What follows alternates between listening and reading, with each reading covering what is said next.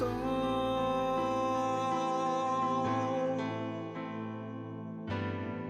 No seu olhar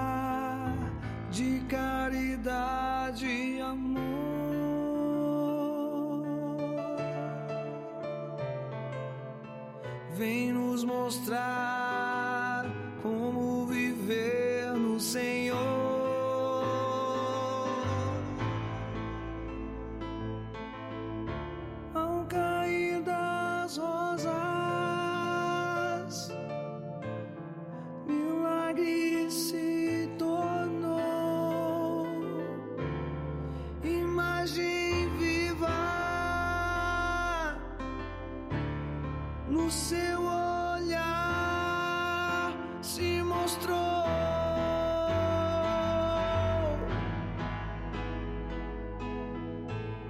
Vem Nossa Senhora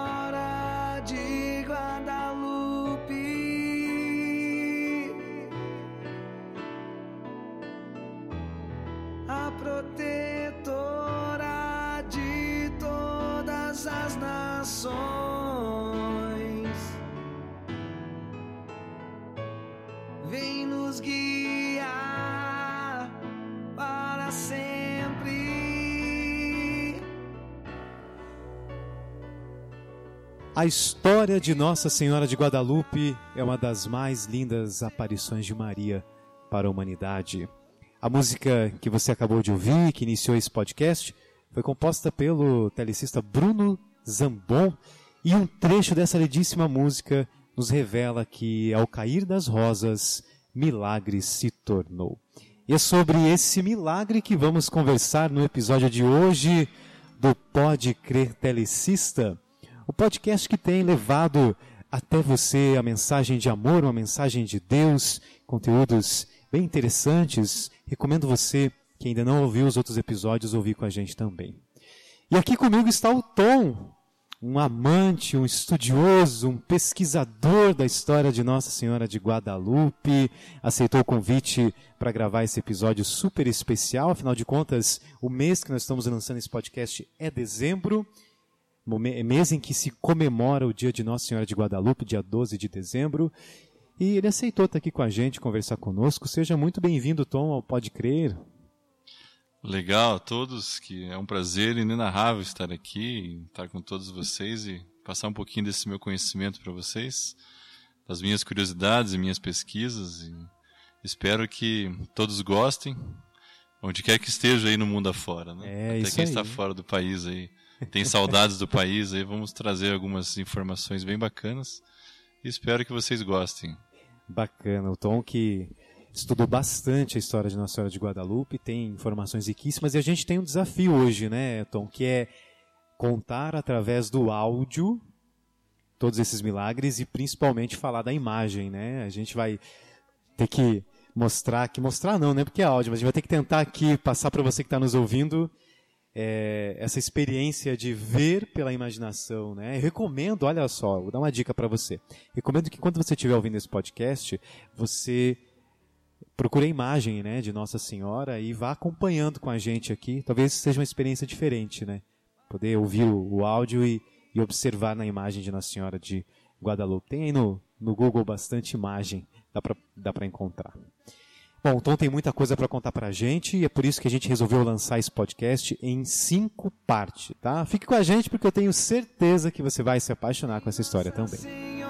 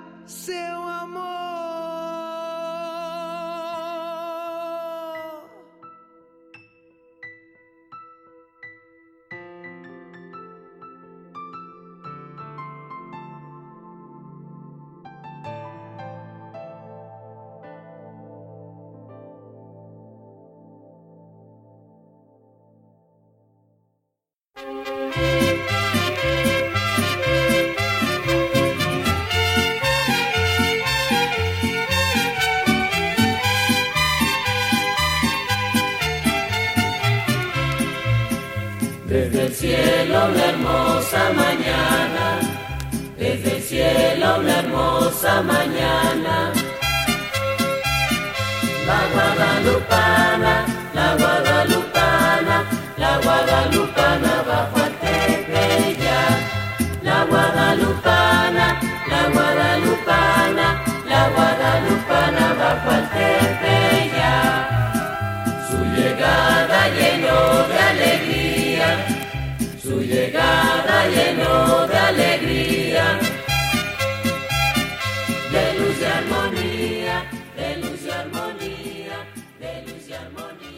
Muito bem, a gente retorna então aqui para este podcast super especial sobre Nossa Senhora de Guadalupe. A música que você ouviu agora é a música La Guadalupana, é isso, Tom? Essa música, o Tom estava contando para a gente aqui que essa música é uma, é como se fosse para eles lá no México, é como se fosse a Nossa Senhora de Nazaré aqui, né? Exatamente, é isso aí. Eles entram cantando na igreja é, com várias pessoas e é lindo ver La Guadalupana. Desde el cielo la hermosa mañana. Que legal. E essa música é do México, né? Música mexicana. E o México tem aí uma, uma parcela, uma, uma, importância nessa história de Nossa Senhora de Guadalupe tão grande, né? Tom, conta pra gente aí o que, que o México tem a ver com, com toda essa história de Nossa Senhora de Guadalupe. Que bacana, né? Primeiro eu gostaria de iniciar uma saudação da tia Lolita, que ela diz que a paz de Jesus esteja com vocês e a alegria de Maria, né? Então, que a alegria de Maria esteja com vocês, que a paz de Jesus esteja com vocês nessa nossa conversa. E lembrando aqui um pouquinho do nosso querido fundador, Padre Haroldo, que tenho certeza que ele foi o incentivador e iniciador de todo esse meu processo. Que Deus o tenha em seus braços, que Maria esteja com ele nesse momento e que eles possam escutar um pouco dessa nossa história. Tem muito carinho né, para eles aí. Que Deus o tenha e que ele olhe por nós, esse santo homem, que nós podemos rezar por ele aqui. Amém. Você falava do México que tem a ver, né? É, tudo a ver, né? Porque a cultura mexicana ela é apaixonante. Se vocês olharem para toda a história do México, tudo que você revira tem um, um porquê, né? Mas essa história o que o que me deixa é, muito impressionado, o que me trouxe a, a estudar ela, foi as questões dos, dos entrelaços de Deus nessa história. Porque todas as aparições de Maria, há um vidente, há uma história, há um povo sofrido, é, Deus vem a seu socorro através de Maria e ela é um sinal. Né? Nós temos que entender que Maria é um sinal. Né? Ela é um instrumento usado por Deus. E nessa história em si, é, ele tem vários instrumentos sendo utilizados. E o que eu acho lindo é que ele não começa só naquele momento em que Juan Diego encontra com Maria na história. Ele começa muito antes. Né? Então, aqui em Curitiba, a gente tem uma, um santuário de Nossa Senhora do Guadalupe, é, ao qual é, é, um local lindíssimo. Eu pude conhecê-lo antes da transformação que ocorreu atualmente, né, por ser um santuário muito mais movimentado. E ele é um santuário destinado a Nossa Senhora de Guadalupe, mas não é a Guadalupana do México. Ela é a Nossa Senhora de Guadalupe da Espanha. Ah, tem diferença. Tem diferença. Tem diferença. Então, é, narrando para vocês como é, se vocês olharem a imagem né, na internet, procurarem, procurarem a imagem de Guadalupe é, espanhola, vocês vão ver que ela não tem nada a ver com a do México. Né? Me perguntam, então o que, que tem a ver? Eu digo, não tem nada a ver e tem tudo a ver. Né? Olha que interessante, hein? Não tem nada a ver porque não é parecida mesmo, né? Mas tem tudo a ver porque o nome dela foi propositalmente colocado na mexicana, né?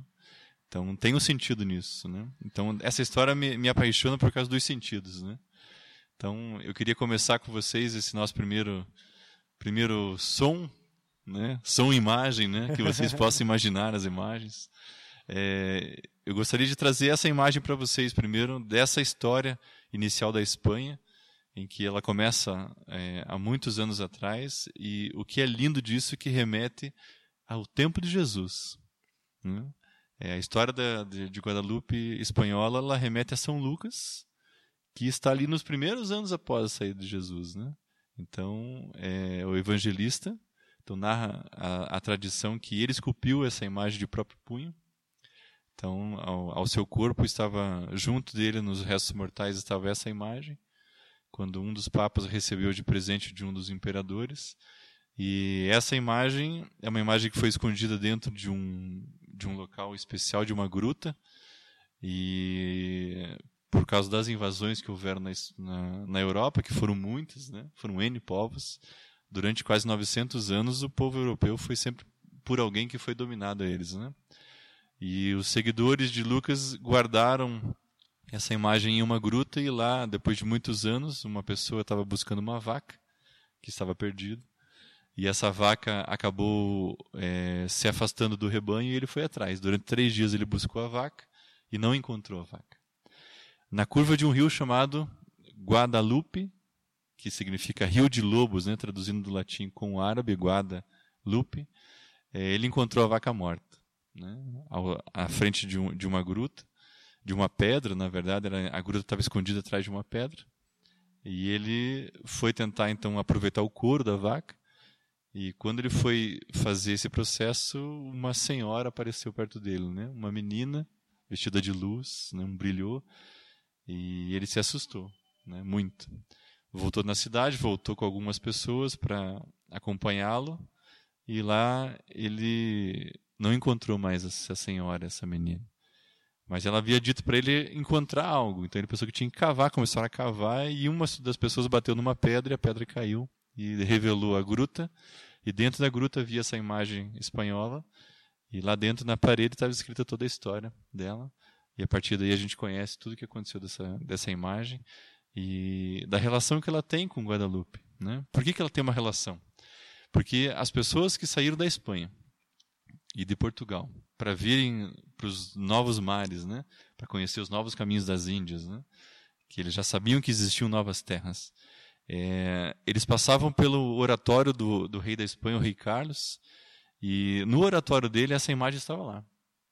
Então é certo que todo mundo passava por lá e muitos deles eram devotos de Nossa Senhora de Guadalupe. Então o nome Guadalupe, para por espanhol que teve nas terras mexicanas, ele era um nome que ele ele já era já existia e já existia devoção, né? Então agora vocês imaginem esse nome numa Índia. A comparação que teve com eles. Então isso dentro da igreja surgiu muita confusão ainda. Deu, deu um rebuliço ali. Deu um rebuliço, porque existia gente que era devoto, né? Não sei se vocês já conhecem pessoas que dizem assim, né? Ah, eu sou devoto de Nossa Senhora do Perpétuo Socorro, mas não sou devoto da Nossa Senhora de Guadalupe porque eu não gosto. Não sou devoto de, do Nossa Senhora do Carmo porque eu não gosto da Senhora Aparecida. E assim vai, né? Há muita confusão e houve muita confusão nesse momento, né? E eu vou tentar trazer algumas coisinhas para vocês. Então, a partir desse momento, a gente está lá, é, remonta aí ao século II, né? essa, essa imagem. E hoje nós estamos falando agora do século XV, século XVI, onde toda essa história começa. Né? Então eu costumo dizer assim, né, não tem como você é, falar sobre a história de Guadalupe dos dias 9, 10, 11, 12 de dezembro de 1531 sem você olhar para a história do povo mexicano. E ela se entrelaça com o povo maia, ela está junto com o povo maia, ela é o final do povo asteca. Né? Então, quem não gosta de história dá uma folhada nos livros aí, é, que é apaixonante, né? É, ao mesmo tempo que ela é é, ela é assustadora, porque tem mortes, né? tem sacrifícios humanos, sacrifícios de crianças, mas é um povo que tinha muita religiosidade, né? inclusive nas minhas mãos agora. Para quem já me ouviu falar sobre isso, eu trago nas minhas palestras sobre Guadalupe, é um instrumento asteca, né? É, é uma arte indígena, na verdade, que eu trouxe do México. É um machadinho com uma faca, né? E nele tem um desenho no meio, uma arte de um guerreiro asteca um guerreiro jaguar que era muito temido pelos espanhóis, e no meio tem uma, uma joia que tem um verde lindo, que é a mesma cor que tem em Maria na imagem.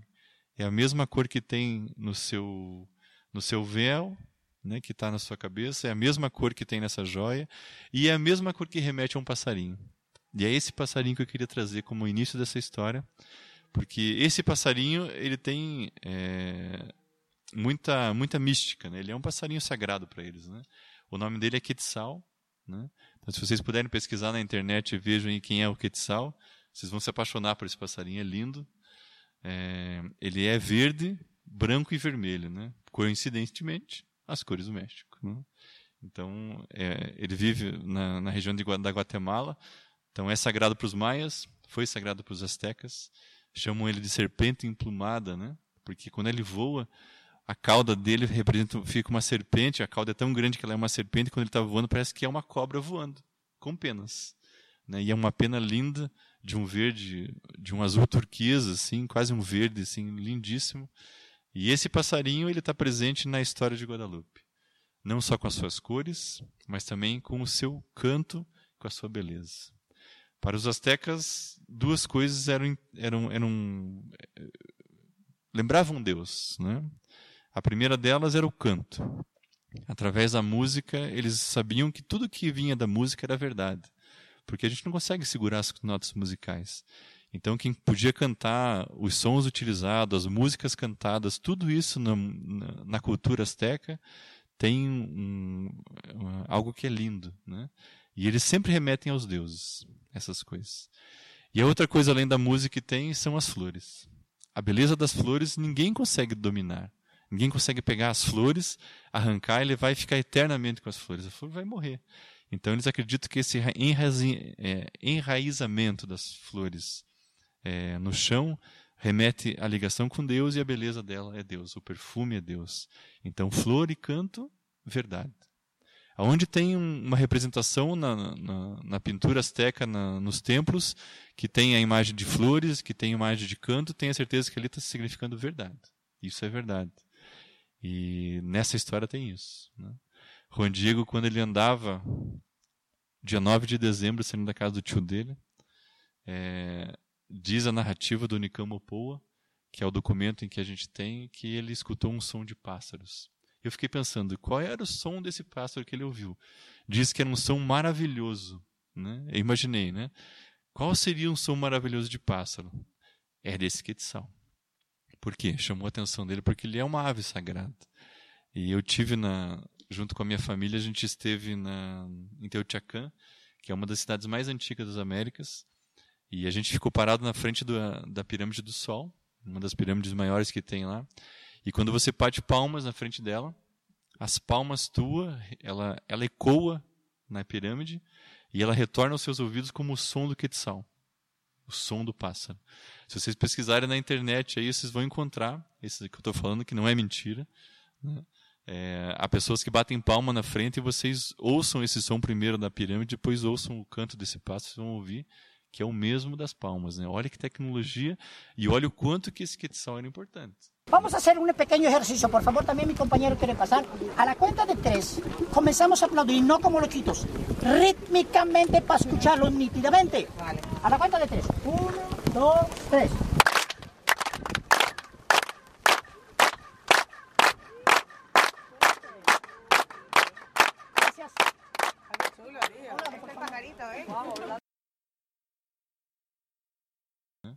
Então vocês percebam que dia 9 de dezembro, quando o Juan Diego seguia para a cidade do México, para ter um pouco de catequese, é, nós estamos falando de Juan Diego, para quem não conhece o Juan Diego, ele era um índio é, que não era asteca, né? Ele era de uma, de uma tribo que era dominada pelos astecas, ele era um povo que era dominado, e ele era, como diz o pessoal, ele era um, um povo, um poblito, né? Ele era um, um, um dos mais baixos da, da hierarquia da pirâmide. Né? Por que, que eu digo isso? Porque as cores que eles utilizavam, ela significa o poder que eles tinham hierarquicamente. E quando a criança nascia no México, para os astecas, eles contratavam uma parteira que acompanhava a grávida até o final do, dos seus dias, né? até o dia em que nasceria. E essa parteira segurava o neném no colo, e lá ela dava um nome para ele, e ele recebia então uma tilma, que era um pano que eles utilizavam, um escudo e quatro flechas. Né? É, a tilma com as cores significava é, o poder que ele teria. Então, quanto mais colorido fosse a tilma, mais rico era aquela família. E quanto menos, mais pobre era. E Juan Diego recebeu algo que era muito pobre. Era algo muito, não era nem branco, né? Se alguém conhece aqui o que é um saco de batatas, é provavelmente muito parecido com isso que ele recebeu. E quando ele nasceu, é engraçado que o nome que ele recebeu foi é, algo parecido com isso que eu vou pronunciar, provavelmente estou pronunciando errado, mas é Quatlatotsin. Né? Então o nome de batismo dele azteca é Quatlatotzi. Quatlatotzi significa aquele que fala como águia. Provavelmente, né, ainda há muitos estudos sobre isso, mas alguns estudiosos dizem que ele era um guerreiro azteca, né, o que não é verdade pelas cores que ele utilizava. E isso é, é documento, ele não, não, era um cara que andava com mantos coloridos, mas é, ele não era um guerreiro azteca, com toda certeza, nos meus estudos. E ele provavelmente ele chorou tão alto como se fosse uma águia. E daí a partir disso que ele chorava, ele falava como uma águia. Então é, é engraçado quando você vai nos códices azteca, é, existe a representação dele falando, então tem um desenho dele assim, e na boca dele assim tem a representação de uma águia falando. É ele, é Juan Diego. Quando tem a águia falando, não tem outro, não tem outro Azteca que faz. Então, toda referência nos códices sobre a águia falando é Juan Diego falando. É ele que disse, é ele que falou. Então, tem vários desenhos assim que eu achei lindo de ver isso. Você já identifica, né? Quando você, ó, oh, aqui é Juan Diego falando, né? Mesmo não conhecendo os outros símbolos, sabe que é ele falando. E, e, esse som que ele ouviu, né? Então, lembre do som que é verdade. Para ele chamou algo que era uma, uma verdade, que é esse som do, do pássaro. Não foi de um, foi de vários, por isso que chamou a atenção dele. E quando ele olhou e identificou de onde estava vindo o som, esse som parou. Cessou. E o Nicambo Poa diz assim que ele, ele ficou em silêncio tamanho que parecia que as pedras iam falar com ele. E de repente um som chamou ele pelo nome. Né? Chamou ele de Juanito, de queridinho, de meu filhinho. E ele sabia que quem falava naquele momento era a mãezinha do céu. Por quê? Porque somente uma mãe poderia falar daquele jeito, com carinho, com apreço. E ele foi até ela e assim se desenrolou toda a história que nós vamos seguir para frente, é, que nós podemos trazer no próximo capítulo, aí, nas próximas conversas nossas, o que aconteceu depois desse momento.